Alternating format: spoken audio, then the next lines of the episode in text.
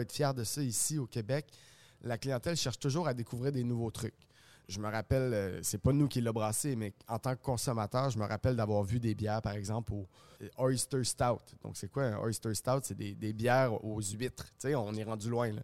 Et, pourtant, ça fonctionne. Tu sais, donc, les, gens euh, ont cette curiosité-là, cet appétit-là pour la nouveauté, pour la, différence aussi.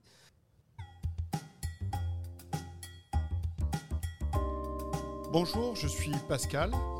Et je suis Emeric. On est dans le jus, le podcast hebdomadaire qui explore le monde passionnant de la restauration au Québec. Loin des clichés de la télé-réalité, à chaque épisode, nous recevons une ou un invité. Elle ou il nous partage son histoire, sa passion et ses coups de blues. Allez, c'est parti, on est dans le jus. Pour commencer, je vais vous parler d'amour. En 1999, j'ai 19 ans je quitte mes parents pour m'installer dans le nord de la France, et là, je tombe amoureux. Amoureux de la bière belge. À l'époque, je multiplie les aventures légères, trop vite pétillantes et sans vraiment de goût. Et au détour d'un bar, je découvre pour la première fois les charmes matures d'une bière trappiste. Sa personnalité délicate, son corps, sa rondeur, sa délicieuse amertume, une grosse claque. Dix ans plus tard, je suis pas mal certain d'avoir fait le tour, de tout connaître sur la bière, la vraie, la belge, la seule. Et c'est muni de cette condescendance que je débarque au Québec, résigné à enchaîner les relations sans saveur de type Budweiser ou Molson. T'en veux-tu une froide? Et là, deuxième grosse claque. Je découvre les microbrasseries. C'est différent, c'est complexe et aérien à la fois. C'est tantôt houblonné, tantôt fruité, parfois même salé. Et chaque semaine, c'est une nouvelle micro qui ouvre, 10 nouvelles cuvées à essayer. Je suis amoureux, j'ai 19 ans, encore une fois. Derrière l'essor fou des microbrasseries, des passionnés. Ils et elles défrichent les terrains inexplorés du goût, repoussent sans relâche les limites de la fermentation. Swipe à droite, swipe à gauche, ils sont les Tinder de la bière, elles sont les Cupidons de la broue. Notre invité est l'un de ces passionnés. Il nous raconte une carrière consacrée à l'amour, l'amour de la bonne bière. Aujourd'hui, c'est Samuel qui est dans le jus. Bonjour Sam. Bonjour messieurs. Salut. On peut voir qu'on commence déjà euh, ça part fort, la hein. poésie. Hein. je vais tenter d'être à, la hauteur de l'amour de la ah, bière. J'étais particulièrement inspiré. Oui, je vois ça. Donc Sam, bienvenue. Merci, merci pour l'invitation. Euh, nous, on voudrait, on te connaît un petit peu, mais est-ce que tu pourrais te présenter à nos auditeurs et nos auditrices Bien sûr, bien sûr. Alors, je suis natif de Gatineau. Euh, euh, c'est de là où j'ai appris à aimer la bière également. j'ai eu la chance d'être d'être accueilli par la belle gang du Bistrot Lautreuil qui va fêter ses 25 ans aujourd'hui. Euh, c'est à cet endroit-là où j'ai vraiment découvert l'amour de la bière, où j'ai appris beaucoup. Ça a été pour moi une école parce qu'on voulait, la vocation un peu de l'endroit, c'est d'éduquer la clientèle par rapport aux, différentes bières de microbrasserie qu'on peut retrouver au Québec. Donc, je suis tombé amoureux à mon tour aussi et, euh, j'ai appris pendant cinq belles années à, parler de bière, à, aimer ça, puis à essayer de toujours découvrir les, nouveautés, les nouveaux produits, les nouvelles euh, techniques de fabrication. Puis lorsque je suis arrivé à Montréal, ben, j'ai poursuivi euh, ce chemin-là en travaillant euh, euh, au Dieu du ciel, qui est une, micro très, très connue à l'international, qui rayonne, qui fait rayonner le Québec un peu partout. Puis, c'est ça. J'ai poursuivi mon, éducation à travers le Dieu du ciel. Puis, j'ai toujours, toujours gardé cet amour-là pour la bière. Et aujourd'hui, on se retrouve au quartier Belle-Gueule, qui est mon, mon dernier bébé, assez frais depuis avril dernier. J'y travaille. Puis euh, on a la même vocation, donc on a, on a le, le, pub ici euh, où on crée des, recettes un peu à chaque semaine pour faire, euh, faire rayonner ce, beau milieu brassicole-là. Je dois, mentionner que d'habitude, on, fait nos, enregistrements dans notre studio, qui est en fait le, sous-sol de, chez Pascal. Mais aujourd'hui, exceptionnellement, on est venu enregistrer sur place. Hein. On va donner notre personne aujourd'hui. Mm. Pascal? Oui, oui, on va donner notre personne. Bon, on est, euh, on n'est plus dans un sous-sol, on est euh, dans une verrière, un solarium, avec une vue magnifique sur euh, le parc Laurier, donc je pense qu'on ne perd pas au change. je pense aussi que c'était important pour nous de venir sur le lieu pour s'inspirer faire découvrir ça à tous les gens. Mm. Tu es arrivé à quel âge à Montréal? Ça fait une douzaine d'années, 13 ans, j'ai arrêté de compter, là, à peu près que je suis à, je suis à Montréal. Euh, je suis tombé en amour avec, euh, avec la ville. Je trouve que c'est un beau milieu euh, euh, très multiculturel pour, pour le Québec. Donc, on, on- on touche à un paquet de cultures. Parce que moi, j'aime dire qu'au niveau de la bière aussi, c'est un volet gastronomique aussi. Donc, on s'inspire de différentes saveurs, différentes épices, différents plats pour faire des, euh, des food pairing, comme on dit en anglais. Là. Donc, c'est- intéressant. Moi, c'est ça. Ça fait 12 ans, 12-13 ans que je suis arrivé ici, puis, euh, puis je m'y plais bien. Euh, si je veux juste revenir sur le début de ta carrière, euh, donc à Gatineau, tu as commencé à travailler, tu avais quel âge à peu près? 18 ans. 18 ans. Ouais. Et tout, ton premier, ta première job, c'était ta première job significative, c'était dans le. En fait, non. Moi, j'ai commencé, si on recule un petit peu de quelques années, j'ai commencé dans la restauration. J'ai vraiment, j'ai vraiment un parcours. J'ai à peu près tout fait là, dans ce milieu-là. Donc, j'ai commencé à l'âge de 14 ans. Mhm. Euh, mes parents et moi, on est une, une petite famille où on, on allait déjeuner euh, tous les dimanches au, au matinal, euh, euh, fût matinal, qui n'existe plus malheureusement aujourd'hui. Euh, on avait, ben, mes parents étaient amis du propriétaire, puis moi, j'étais intrigué, j'étais fasciné par la restauration. Donc, euh, du haut de mes, euh, de mes 12 ans, euh, 12, même 10 ans, je, courais en cuisine, puis j'aidais les, cuisiniers. Donc, je faisais euh, un peu de plonge, un peu. euh, c'est un restaurant de déjeuner. Donc, je faisais les, les toasts, les rôtis, euh, je m'a- je m'amusais comme ça. Puis, à la fin de la journée, les, serveurs venaient me voir puis me donnaient un dollar. C'était rien, mais moi, j'avais 12 ans. C'était très significatif pour moi. Donc, ça m'a marqué. Puis, lorsque j'ai eu 14 ans, je, suis allé voir le propriétaire, puis je lui ai mentionné, je lui ai dit Hey, est-ce que je peux, je peux aider d'une quelconque façon Puis, j'avais pas l'âge encore légal de travailler. Donc, il m'a dit Oui, pas de problème. Et j'ai commencé à faire la plonge. J'ai fait ça pendant deux ans. Évidemment, ça a été mes, premiers pas en restauration. Puis ensuite, je suis passé au euh, comme cuisinier, aide cuisinier, ensuite cuisinier, ensuite gérant de, de, de, cuisine. Puis ensuite, j'étais fasciné par le, service à la clientèle. Donc, j'ai demandé à être transféré au service. Donc, j'ai à peu près tout fait dans ce resto-là. Puis quand j'ai eu 18 ans, euh, quatre ans plus tard, euh, j'ai approché, j'ai été approché par euh, le bistrot L'Autreuil, euh, justement, comme je le mentionnais. Puis euh, j'ai commencé à faire du service plus spécialisé, disons, sur la bière. Est-ce que le bistrot L'Autreuil faisait ses propres bières? Alors non, c'est un bar à bière, donc euh, ils n'ont pas de système de brassage, mais la vocation, c'était d'avoir le plus de bière possible. Et alors, Donc, ça, euh, c'était quand tu avais 18 ans, c'était en quelle année? Oh boy, euh, 18 ans, on recule en 2008 à peu près. Ok. Et donc, quel est le genre de bière que tu servais? Ben, comme tu le mentionnais dans ton intro, Émeric, euh, c'était surtout des bières belges. C'est ce qu'on connaissait euh, au Québec aussi à l'époque, donc on recule de quand même il y a quelques années. Puis c'était surtout des bières belges. On connaissait pas beaucoup le marché américain. Euh, la bière du Québec, ben, ça se résumait surtout à Unibrou. Il y avait Cheval Blanc, il y avait Dieu du ciel aussi qui existait. Euh, mais tu sais, c'était surtout euh, des bières européennes. Puis nous, on s'amusait à, dans notre menu à avoir le- des bières d'un peu partout dans le monde. Donc, on faisait venir une bière de Hollande, par exemple, une bière du Japon, une bière de la Chine, une bière d'un peu partout. Puis tranquillement, le menu s'est développé comme ça. Donc à l'époque, pas beaucoup de microbrasseries.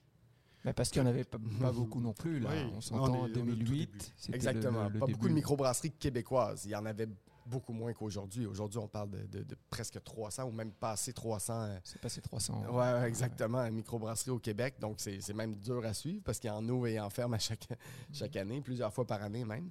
Donc, euh, aujourd'hui, on, on- on en parle différemment, mais à l'époque, c'était moins connu en tout cas. Ok, donc euh, tu es à Gatineau, tu viens au-dessus du ciel. Là, tu découvres euh, encore, euh, toujours dans le même univers, mais quand même une nouvelle approche par rapport aux bières, je suppose. Tout à fait, parce qu'on passe du service de bière, disons, international, de, de découvrir des produits, à être artisan de ce qu'on vend.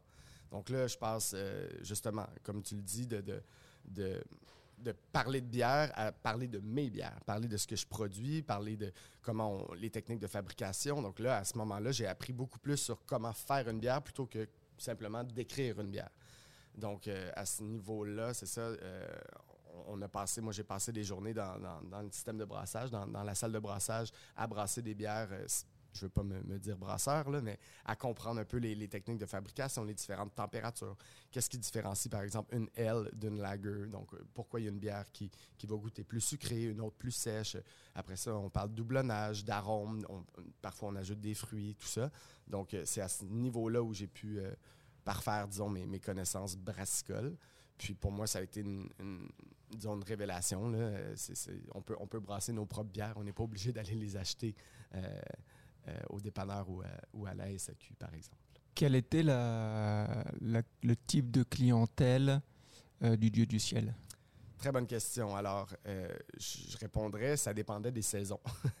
L'été, Montréal est une, une ville relativement touristique et comme je le mentionnais tout à l'heure, du ciel rayonne à l'international.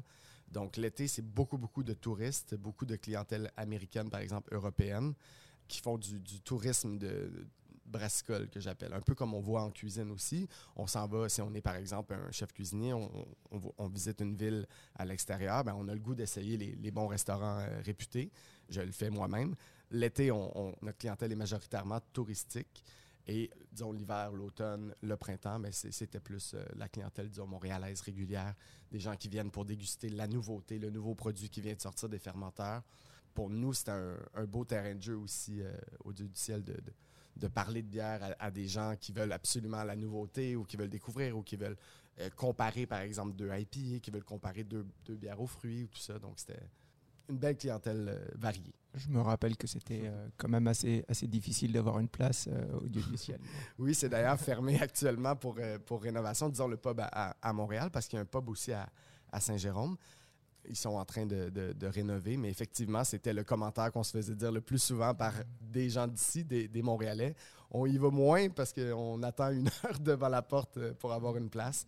Donc là, avec les rénovations qui s'en viennent, je pense que ça va régler ce problème-là un petit peu. Donc, euh, on suit ta carrière. Il y a un an à peu près, tu arrives ici. Ici, c'est un nouveau challenge. Tout à fait, tout à fait. Euh, pour la petite histoire, euh, au quartier Belle-Gueule, c'est une division, si on veut, des brasseurs RG qui se trouve juste de l'autre côté de la rue, en face. on peut, on peut la voir actuellement, euh, qui est une brasserie qui existe depuis euh, 1988, qui est pour moi une inspiration parce que c'est une des premières micro-brasseries. On parlait du Nibrou tout à l'heure euh, avec Cheval Blanc. Ben, RJ est une brasserie qui existe, qui est là, qui est, un pilier pour moi de la scène brassicole québécoise. Puis, euh, en 2019, juste avant la pandémie, ils ont décidé d'ouvrir un volet, disons, plus laboratoire. Donc, on a ici notre propre système de brassage où on, développe des recettes un petit peu plus, euh, je ne veux pas utiliser le mot raffiné parce que c'est peut-être pas nécessairement le bon mot, mais plus rares.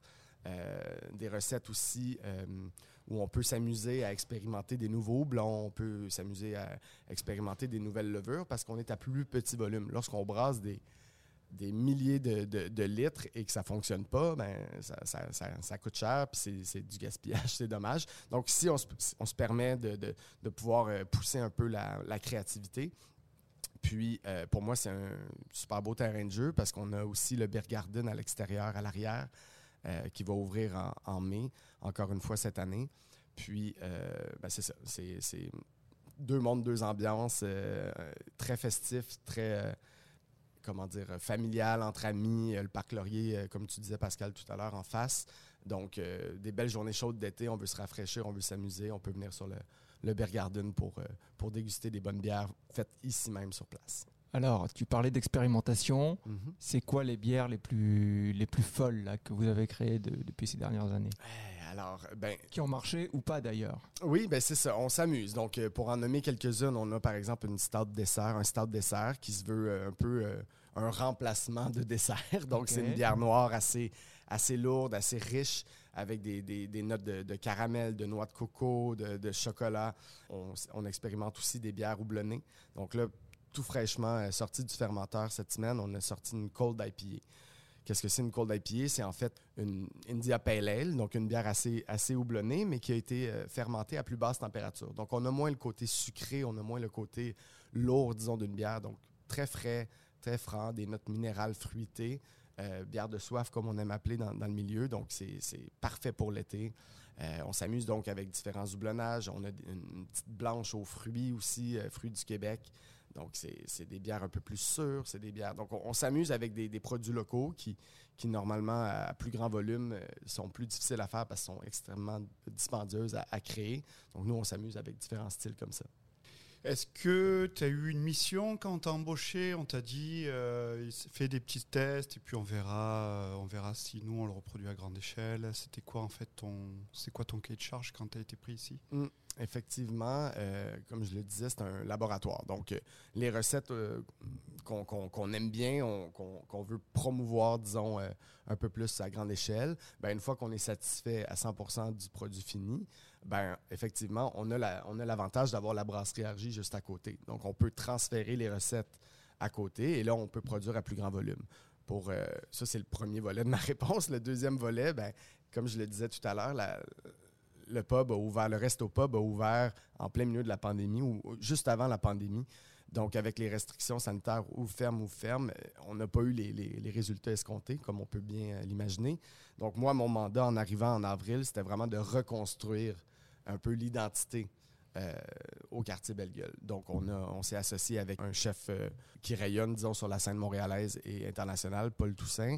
Euh, il, a pu, euh, il a pu remonter, disons, notre équipe de cuisine, penser aussi à, à des- à un menu un petit peu plus adapté pour le Beer Garden, donc plus euh, avec des produits de qualité, mais plus facile, disons, à servir euh, en, grand, en grande quantité. Oui, parce Euh, qu'on on parle d'une terrasse de 300 personnes. Exactement. Juste pour la terrasse. Juste pour la terrasse. Donc, on a un pub de 90 places, un deuxième étage euh, de 100, 150 places à peu près, et le Beer Garden dont je parlais de 300 places et plus, parce que c'est un peu un- c'est un beer garden. Donc, pour la petite histoire, c'est des, des grandes tables à pique-nique.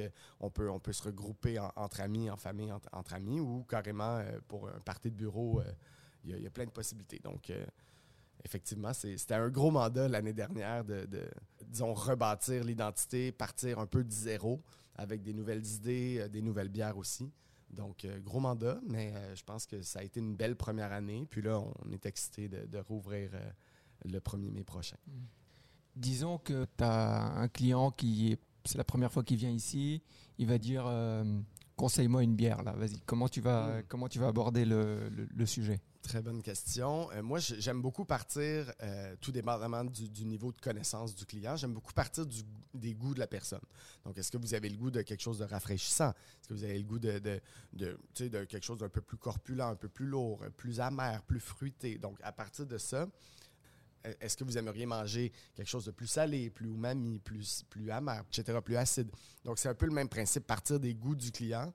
Puis après ça, ben, euh, on s'amuse, c'est un terrain de jeu. Parce qu'un client qui connaît pas beaucoup la bière ben, peut découvrir des trucs euh, qu'il pensait pas aimer, qui finalement aime. Donc, euh, on parle de bière acidulée, par exemple, aux fruits. Souvent, j'entends des gens dire Moi, j'aime pas trop la bière. Attendez, il y a tellement de styles, c'est tellement un monde varié pourquoi pas euh, essayer différentes, différents goûts, en fait, différentes choses. Sam, comment euh, vous arrivez à, tirer votre épingle du jeu? Parce qu'on en, on en parlait, là, il y a plus de 300 micro, euh, microbrasseries au Québec. Le nombre de microbrasseries au Québec a été multiplié par 3 dans les, euh, dans les 10 dernières années, par 10 depuis, de- depuis 20 ans. C'est quoi la singularité de votre microbrasserie et comment vous arrivez à tirer votre épingle du jeu? C'est une bonne question. Euh, moi, je vais répondre à ta question en disant que j'entends souvent le marché est saturé, il y a- beaucoup trop de microbrasseries au Québec. On est fiers, je trouve, en tant que Montréalais et en tant que Québécois aussi, de consommer local. Surtout, on a entendu ça souvent pendant la pandémie, consommer local. Je trouve que de plus en plus, les gens sont fiers euh, de, de- de boire des bières, non seulement d'ici, mais des bières aussi microbrassées. Euh, tu parlais dans ton introduction de Molson et, et compagnie. Oui, c'est des bières d'ici, mais c'est des bières macro-brassées. C'est du, du très, très grand volume. Et on aspire, je trouve, à consommer local, oui, mais à consommer petit. Donc, de plus en plus. Donc, Bah, je pense que le fait d'avoir un bel espace de dégustation euh, au cœur de, au cœur, au cœur de, de Montréal, mm, l- sur le lieu même de la production, c'est déjà, c'est déjà, c'est déjà super. Quoi. Mm. Et puis c'est c'est vrai que tu as raison, là, en tant que client, euh, rien ne bat l'expérience de dire, ben, de venir boire une bière et de dire, ben, tu sais, c- cette bière-là, elle est produite au sous-sol Mm. ou de l'autre côté de la rue. Ça, je trouve que c'est quand même euh, exceptionnel. Est-ce que tu as un mot à dire sur euh, l'élaboration des bières? Oui, avec euh, David, notre, notre brasseur ici, euh, ben, on produit déjà un calendrier à savoir, OK, là, on va travailler sur tel produit parce que c'est la saison de tel, par exemple, houblon ou tel fruit. Donc, c'est c'est tout un processus un peu comme en, en cuisine où on, on- on anticipe un peu la saison. Il y en a qui font des, bières à l'érable, par exemple, quand c'est la saison de l'érable, et- etc. Donc, avec David, on, essaie euh, de, travailler justement ce, volet-là de, de fraîcheur, de produits de saison, tout en ayant aussi un, un portfolio euh, élaboré pour satisfaire le plus de gens possible. Donc, comme je le mentionnais tantôt, on a 23 lignes de fût. Donc, ça nous permet d'avoir des bières plus fruitées, des bières plus amères, des bières plus sucrées, des bières plus sèches, etc. Donc, euh, il y en a pour tous les goûts, finalement. Est-ce que le chef Toussaint dit aussi, donne aussi quelques suggestions sur des bières qu'il voudrait voir Oui, tout à fait. Ben, plus que ça, même des fois, euh, en petit meeting, on, quand on pense à des nouveaux produits, ben lui, il va amener sa touche plus nourriture, justement. Donc, il va dire ça serait le fun de brasser une bière au, euh, je dis n'importe quoi, au yuzu ou, euh, ou, à tel, tel tel produit. Euh, là, dernièrement, on a sorti une blanche au bébé gingembre et citronnelle. Et c'est lui-même qui est allé chercher le fournisseur de gingembre et citronnelle. Donc, c'est vraiment un travail d'équipe à ce niveau-là pour, pour la fraîcheur des produits, de la nourriture et la variété des bières aussi le, menu de, bouffe. Mhm. Est-ce que tu peux nous en parler un peu Là, c'est juste ma curiosité de, chef. Là, j'aime beaucoup ce que le chef Toussaint fait. Je ne savais pas du tout qu'il, faisait, qu'il avait élaboré un, menu ici. Euh, est-ce que tu peux nous en parler un peu? Certainement. Donc, euh, on a eu, euh, avant la, la, collaboration avec chef Paul Toussaint, on, on s'est doté d'un, beau four à pizza qu'on a pu voir tout à l'heure. Donc, pour notre terrasse, c'est vraiment euh, le, top du top. Donc, on a évidemment une sélection de pizzas qui est vraiment intéressante. Et Chef Paul Toussaint, de par euh, son origine haïtienne, apporte un volet un peu plus euh, créole à notre, menu. Donc, on, a actuellement un poulet à la jerk avec ricolé et pickles. Donc, mélange d'épices, savoureux, tout ça, barbecue un peu style. Donc, ça, fonctionne très bien avec la terrasse. Euh, on a aussi un ceviche de poisson pour la fraîcheur. Donc, c'est duo de, de, poisson blanc, euh, dorade et euh, loup de mer. assaisonné, je parlais de yuzu tout à l'heure, donc lime, yuzu, vraiment très, très frais. on a aussi une salade du marché, des crevettes grillées avec beurre aux herbes. Donc, c'est vraiment un peu je dirais pas fine cuisine. Lui-même dirait, je pense, soul food. Donc, c'est vraiment un, volet un peu rafraîchissant, oui, mais réconfortant aussi à la fois. Qu'est-ce que tu conseilles comme bière avec le jerk? Ah, avec le jerk, c'est très intéressant. Moi qui est un grand fan euh, d'IPA, donc de bière un peu plus sèche, un peu plus amère et à la fois fruitée, je trouve que ça balance super bien le côté un peu épicé, euh, umami de la viande aussi, salé légèrement. Donc ça vient, vraiment équilibrer les saveurs. Donc euh, j'irais avec la cold IPA euh, que, je mentionnais, qui est très très fraîche, minérale, un peu fruitée, mais pas trop sucrée aussi à la fois quel est le ou les quelques principes de base pour accompagner un plat avec de la bière? Hmm. euh, très, très bonne question. Alors, on peut y aller en complémentarité. Il n'y a que des bonnes questions. Oui, hein? c'est vrai. Je suis chaud aujourd'hui. J'arrête pas de le. je suis ébahi. ah oui, c'est scotché. Alors, comme je le disais, on peut y aller en complémentarité. Par exemple, si on a quelque chose de très euh, fruité en, termes de plat, un dessert, par exemple, avec des fruits, on pourrait y aller aussi avec une bière euh, fruitée. L'idée, c'est de, compléter, si vous voulez, euh, le fruit par le fruit. On peut aussi faire un, accord inverse. Donc, par exemple, si on a un, plat très salé, mais on peut y aller aussi avec une bière qui va être un petit peu plus euh, fruité, pas fruité, pardon, sucré, exactement. Donc, on va avoir balancé, par exemple, pour quelqu'un qui aime le sucré salé, mais on va venir euh, balancer tout ça avec, euh, avec euh, un produit qui est un peu à l'opposé des saveurs. Moi, j'aime bien jouer avec les deux. Par exemple, un, des derniers accords qu'on vient de faire, c'est un, de nos desserts, qui est une calzone dessert. Donc, on a pizza, crème pâtissière, chocolat et fruits de saison. Donc, actuellement, on a banane et pêche. On, fait, on referme tout ça, euh, on met un peu de sucre en poudre et on vient balancer ça avec la Viva Magenta, qui est une, petite blanche sûre aux fruits. Donc oui, on a le fruit, mais en même temps, on a l'acidité qui est très franche euh, dans la bière, qui vient compléter l'acidité de la, fraise, de la pêche, avec le côté gras du chocolat puis de la crème pâtissière. Ça, ça, vient couper, l'acidité vient couper le gras et vient, euh, vient donner une complémentarité. Tout à fait, exactement. Donc là, ici, on s'amuse sur les deux plans. On s'amuse sur la complémentarité de, l'acidité, mais aussi l'opposition du très acide, très sèche mhm. avec le côté gras. Donc, euh, c'est intéressant. Raconte-nous un peu plus en détail, peut-être, ça correspond à quoi une journée de travail pour toi? C'est quoi Comment ça se passe pour toi? Alors pour moi, ben c'est ça commence vers, euh, je vous dirais, 10h30, 11h le matin. Donc on arrive, on s'assure que, la salle est prête à accueillir les, clients, qu'on manque de rien. Donc euh, faire l'inventaire de ce qu'on a, qu'est-ce qu'il faudrait commander. Ensuite, l'équipe euh, de cuisine arrive, prépare, la, la cuisine, s'assure que tout est en ordre, qu'on manque de rien de ce côté-là non plus. Puis euh, ensuite, c'est euh, plus le volet administratif. Donc, euh, je m'assois à mon bureau, réponds aux courriels, prends les réservations, contacte les gens qui veulent réserver aussi pour les groupes ou quoi que ce soit. Fais un petit peu de comptabilité, tout ça. Puis, préparation de l'équipe de service vers 16 heures, vers, vers 15 heures à peu près, parce qu'on ouvre à 16 heures. Donc, vers 15 heures, le reste de l'équipe arrive, on s'assoit ensemble, on parle de ce qu'on a comme euh, bière, parce que le menu change pratiquement toutes les semaines. Donc, ce qu'on a comme, comme nouveauté, ce qu'on a euh, à pousser, par exemple, un peu plus euh, aujourd'hui. Donc, petit, petit meeting d'équipe. Ensuite, on fait un dernier check-up, nettoie les tables, tout ça, puis on est prêt à accueillir les clients à 16 heures. Jusqu'à minuit. Donc, ça fait, des, ouais, ça fait des belles journées. C'est des journées bien remplies. Puis, euh, vers, vers minuit à peu près, là, on, on- on ferme, on ferme la shop, comme on dit. Moi, ce que je voudrais savoir là, euh, c'est est-ce que tu te souviens d'une bière, tu as dit ça, ça va marcher, et puis c'était un flop total? Pas vraiment. Parce que la clientèle est toujours. euh, ça, on peut être fier de ça ici au Québec. La clientèle cherche toujours à découvrir des nouveaux trucs. Donc, euh, moi, je, me rappelle, euh, c'est pas nous qui l'a brassé, mais en tant que consommateur, je me rappelle d'avoir vu des bières, par exemple, au euh, Oyster Stout. Donc, c'est quoi un Oyster Stout? C'est des, bières aux huîtres. On est rendu loin. Et, et pourtant, ça fonctionne. Donc, les, les gens. les gens ont cette curiosité-là, cet appétit-là pour la nouveauté, pour la, différence aussi. Ce qui fait que si on brasse quelque chose d'intéressant, c'est sûr que ça arrive, par exemple, des flops personnels. Mais si, on, on- on- si c'est rendu en service, c'est qu'on est fier de ce qu'on a, ce- qu'on a fait. Puis, je, je dirais, dans, dans- dans la grande, grande, grande majorité du temps, la, la réponse est bonne. La réponse est bonne. Donc, c'est assez rare qu'on qu'on sort un produit, on en est fier, puis que ça, ça, ça sort pas, ça se vend pas.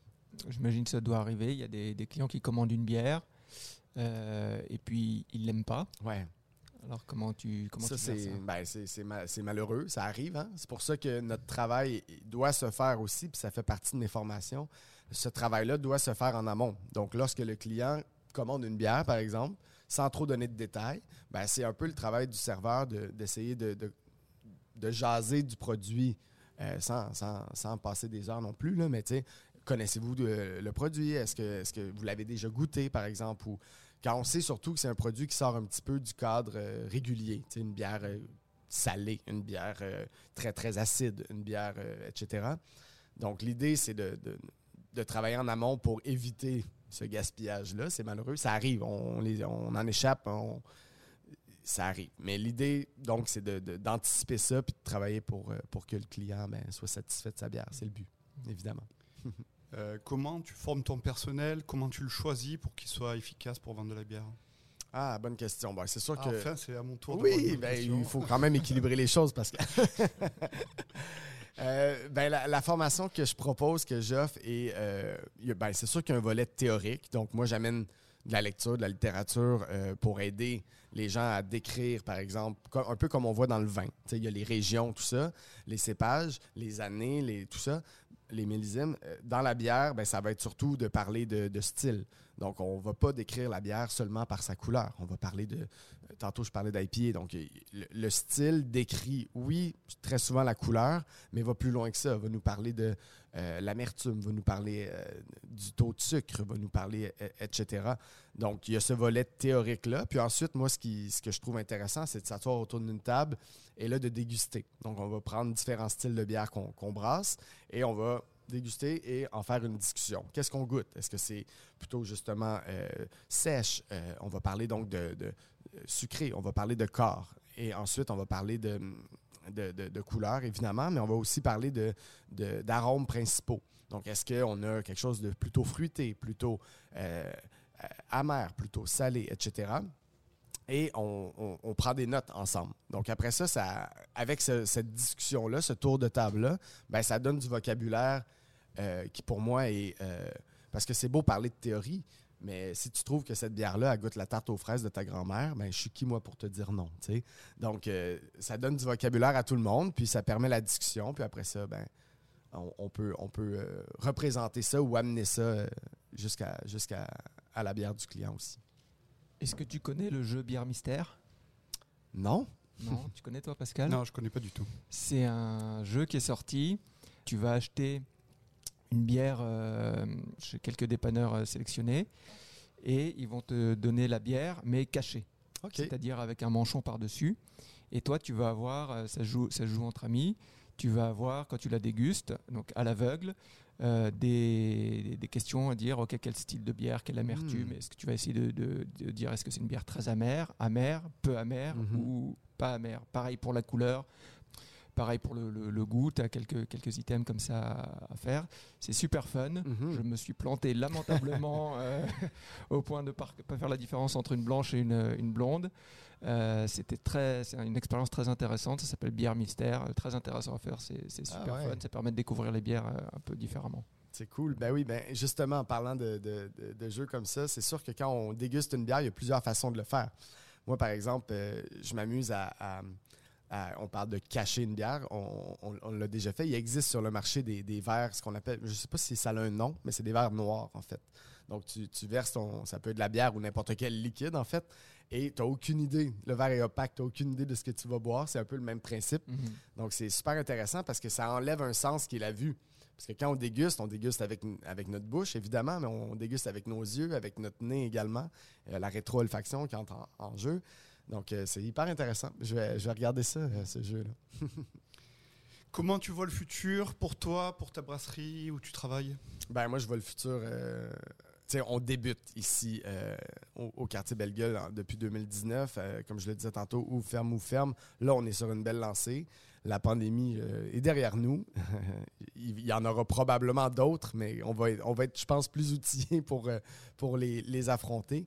Mais moi, je vois ici, je vois ici un beau, euh, très beau terrain de jeu euh, sur le long terme euh, au quartier Belle-Gueule, de par sa localisation, de par la fraîcheur des produits.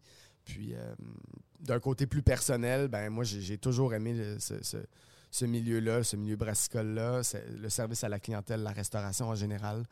Je, m'y vois, vois pour longtemps. J'ai des, projets d'ouverture de café, d'ouverture de, de, de peut-être à long terme, de distillerie. Donc, c'est un, milieu, un, un beau milieu, le service à la clientèle. Puis, euh, puis moi, j'aime bien euh, euh, amener ça avec un volet gastronomique, un volet... euh, parce que boire et manger, c'est c'est vital, donc euh, autant bien le faire. Autant bien boire et bien manger. Voilà. Écoute, euh, merci pour ta passion, euh, Sam. Euh, je dois dire à ceux qui nous écoutent que Sam, quand il parle, il a les, les- les étoiles dans les yeux. Là, c'est c'est un plaisir de, de- de te regarder, et de t'écouter parler, parler de, de bonnes bières, de bonnes Mm. choses, de passion du métier. Alors, merci d'avoir partagé ce moment avec nous. C'était vraiment euh, super intéressant. Euh, un dernier mot, Pascal? Ben, si vous avez aimé le podcast, euh, vous pouvez nous suivre. Si vous avez des suggestions d'invités, n'hésitez pas. Et puis, euh, on espère qu'on t'a pas trop mis dans le jus, Sam. Ah, le petit jeu de mots de la fin. Ben, c'est moi qui vous remercie, messieurs, d'avoir pu partager ça avec vous, des grands de la restauration. Euh, merci encore. Ciao.